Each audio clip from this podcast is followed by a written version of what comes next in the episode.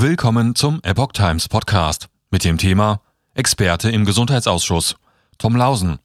Arbeitsunfähigkeit nach Corona-Impfung höher als nach Infektion. Ein Artikel von Susanne Aussitsch vom 16. März 2022. Corona-Zahlen, Krankheitstage, Nebenwirkungen nach Impfung.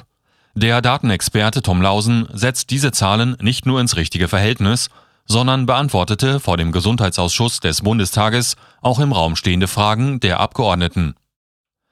Am 16. März debattiert der Bundestag über geplante Änderungen zum Infektionsschutzgesetz. Dem ging eine Anhörung im Gesundheitsausschuss voraus. In einer rund eineinhalbstündigen Sitzung standen den Bundestagsabgeordneten am 14. März unterschiedliche Experten Rede und Antwort. Unter ihnen waren auch der Datenanalyst Tom Lausen und der Virologe Prof. Dr. Henrik Streeck der zugleich im sogenannten Corona-Expertenrat der Regierung sitzt. Einer Frage, der die Ausschussmitglieder nachgingen, betraf die Corona-Situation in Krankenhäusern sowie Impfnebenwirkungen.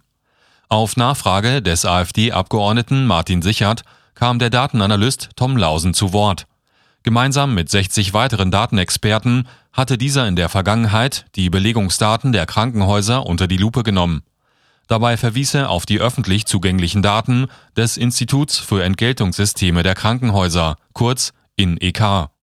Bei ihrer Analyse kamen die Datenexperten zu dem Ergebnis, dass in den letzten zwei Jahren aufgrund der Maßnahmen und Pandemiebegleitung der Regierung fünf Millionen Menschen weniger in Krankenhäusern behandelt wurden. Von einer Überlastung des Gesundheitssystems könne daher keine Rede sein. Im Jahr 2020 waren von 16,7 Millionen gemeldeten Krankenhausfällen lediglich 111.000 Corona-Patienten. Im Jahr 2021 stieg die Anzahl auf 267.000, was allerdings trotzdem nur 1,6 Prozent aller Krankenhausfälle ausmachte. Pro Woche würden etwa 300.000 bis 350.000 Patienten wöchentlich in deutschen Krankenhäusern hospitalisiert, erklärte Lausen. Er hätte sich daran gestört, dass die veröffentlichten Corona-Zahlen keiner Vergleichsgröße zugeordnet werden. In der Ausschusssitzung holte er dies nach. Laut Robert Koch Institut seien von den bis zu 350.000 Krankenhausfällen in der achten Kalenderwoche lediglich 8.330 Covid-Fälle gewesen. Und diese seien nicht nur auf Corona-Erkrankungen, sondern auch auf positive Corona-Tests zurückzuführen. Trotz sehr hoher Infektionszahlen ergebe sich keine erhöhte Hospitalisierung, stellte Lausen klar erhöhte Arbeitsunfähigkeit infolge Covid-Impfung. Eine an den GKV-Spitzenverband gestellte Frage nach der Arbeitsunfähigkeit infolge einer Covid-Erkrankung sowie nach durchgeführter Corona-Impfung konnte deren Vorstandsvorsitzende Dr. Doris Pfeiffer nicht beantworten. Dazu liegen keine aktuellen Auswertungen vor, hieß es. Lausen hingegen lieferte dazu die gewünschten Zahlen. Aufgrund einer Auswertung der Daten von 10,9 Millionen BKK-Versicherten ist die Anzahl der Arbeitsunfähigkeitstage nach der Impfung demnach deutlich gestiegen. Während Ärzte Patienten mit einer Corona-Diagnose ICD-Code U07.1 insgesamt 374.000 Krankentage verschrieben, waren es infolge von Impfungen 383.170 Tage, also rund 9.000 Tage mehr. Diese Zahlen betrafen jedoch lediglich das erste Halbjahr sowie anteilig das dritte Quartal 2021. Aus den Daten des Instituts für Entgeltungssysteme der Krankenhäuser ergaben sich im Jahr 2021 allein 23.000 schwerwiegende Fälle, die Ärzte mit Diagnose Impfnebenwirkung im Krankenhaus behandelten. Darüber hinaus kamen 3000 Fälle mit einer ärztlich diagnostizierten Impfnebenwirkung auf die Intensivstation. 282 Patienten starben. In Hinblick auf die anstehende Debatte zur Impfpflicht forderte der Datenexperte daher im Gesundheitsausschuss, die Datenlage genauestens zu analysieren und sorgsam abzuwägen. Streeck. Klare Definition für Hotspot-Regel fehlt. Die FDP-Abgeordnete Christine Aschenberg-Dugnus wollte von dem Virologen Prof. Dr. Henrik Streeck wissen, ob die im Gesetzesentwurf enthaltenen Maßnahmen sachgerecht und zielführend sind. Hierzu gehört unter anderem eine neu formulierte Hotspot-Regel. Streeck forderte eine Nachbesserung bei den Entscheidungskriterien, wann die im Gesetz geplante sogenannte Hotspot-Regel zum Tragen kommt. Auch Rechtsexperten hatten zuvor auf diesen Punkt hingewiesen. Aktuell soll die Hotspot-Regel an der Pathogenität der Corona-Varianten, also der Fähigkeit, eine Krankheit zu erzeugen, und der Krankenhauskapazitäten festgemacht werden. Der Virologe gab dabei zu bedenken, dass einige Zeit vergeht, bevor nähere Informationen zur Eigenschaft der Corona-Varianten vorliegen.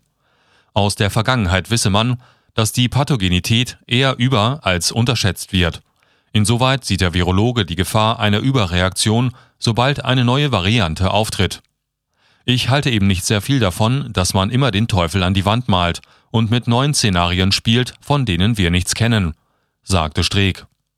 In Einrichtungen, in denen vulnerable Gruppen leben, ergibt es in seinen Augen Sinn, besondere Schutzvorkehrungen zu treffen. Durch Corona-Tests könne man hier nicht nur die Einschleppung des Virus, sondern auch die Übertragung innerhalb der Bewohner senken. Schwere Verläufe könne man sodann durch präventive Gabe von antiviralen Mitteln nach Feststellung einer Infektion vermeiden. Überraschend fand Streeck, dass dieselben Maßnahmen wie in den Pflegeheimen laut Gesetzentwurf auch in Kindergärten und Schulen gelten sollen, zumal in dieser Altersgruppe eine Omikron-Infektion noch milder verläufe. Um es deutlich zu sagen, das Risiko für einen schweren Verlauf haben vor allem ältere Menschen und Menschen mit Vorerkrankungen, so Streeck. Sinkende Infektionszahlen bei steigenden Temperaturen. Streeck geht davon aus, dass die Infektionszahlen mit zunehmendem besserem Wetter bei höheren UV-Strahlen und steigenden Temperaturen abnehmen werden. Dieser saisonale Effekt sei schon in den Vorjahren auch bei anderen Atemwegserkrankungen feststellbar gewesen. Insoweit plädiert der Virologe für besonnene Maßnahmen. Man müsse sich von den Maßnahmen trennen, von denen man nicht wisse, ob sie zur Eindämmung des Infektionsgeschehens beitragen. Es gibt keinen klaren wissenschaftlichen Beweis von der Wirkung von 2G, 3G-Regeln, Lockdowns und Ausgangssperren. So Streeck. Das bedeutet nicht, dass die Maßnahmen nicht wirken aber der Beweis seiner Wirksamkeit liege nicht vor oder sei fraglich, beispielsweise weil Studien zu unterschiedlichen Ergebnissen kämen. Bezüglich des Maskentragens legen diese Nachweise laut Streeck vor. Daher begrüßte er die Option, dass die Maskenpflicht in der neuen Gesetzesfassung bei erhöhtem Infektionsgeschehen weiterhin bestehe. Zudem sprach er sich für die gesetzlich vorgesehenen flexiblen Hotspot-bezogenen Maßnahmen aus, nämlich dann, wenn eine Überlastung des Gesundheitswesens droht so Streeck. Streeck rechnete auch in den kommenden Winter immer wieder mit Corona-Wellen. Aus diesem Grund sollten Testungen auf symptomatische Fälle beschränkt werden, wie es der Corona-Expertenrat bereits in seiner sechsten Stellungnahme vom 13. Februar 2022 empfohlen hat. Ein Arzt würde auch nicht anlasslos testen, sondern nur, wenn ein Anfangsverdacht vorliegt. In der Regel seien dies Symptome. Anlasslose Tests könnten außerdem zu einer Verzerrung der Meldeinzidenz führen. Streeck wirbt für Antikörperanerkennung für genesenen Status. Als Arzt, so Streeck, ist es ihm nicht wichtig, wie eine Person ihren Schutz vor einem schweren Verlauf erreicht, sondern ob sie geschützt ist. Jemand, der eine Infektion durchgemacht hat und bei dem man Antikörper nachweisen kann, hat einen vergleichbaren Schutz vor einem schweren Verlauf wie jemand, der geimpft ist. So Streeck. Wer Antikörper hat, besitzt eine Grundimmunität. Streeck kritisierte, dass ein Impf- und Genesenenstatus gesetzlich verankert werden soll, der nicht im Einklang mit den anderen europäischen Ländern steht. Gerade im Hinblick auf die ukrainischen Flüchtlinge, die mit einem von der WHO zugelassenen, aber in Deutschland nicht anerkannten Impfstoff geimpft sind, wünscht er sich Pragmatismus. Insoweit empfiehlt er die Zulassung von Antikörpernachweisen zur Anerkennung eines genesenen Status. Für die zukünftige Betrachtung des Infektionsgeschehens regt Streeck Abwasseruntersuchungen an, wie sie in anderen europäischen Ländern und deutschen Städten bereits durchgeführt werden. Auf diese Weise könnte man auch andere Erreger wie Influenza oder multiresistente Keime über die Pandemie hinaus beobachten. Mit einer groß angelegten Studie könne man die Sommermonate nutzen, um überhaupt zu erfahren, wer einen Immunschutz vor einem schweren Verlauf hat. Es gebe durchaus die Möglichkeit, dass eine dreifache geimpfte Person weniger Antikörper habe als jemand, der nicht geimpft ist. Am 18. März 2022 soll nach einer weiteren Debatte im Bundestag über die geplante Änderung des Infektionsschutzgesetzes abgestimmt werden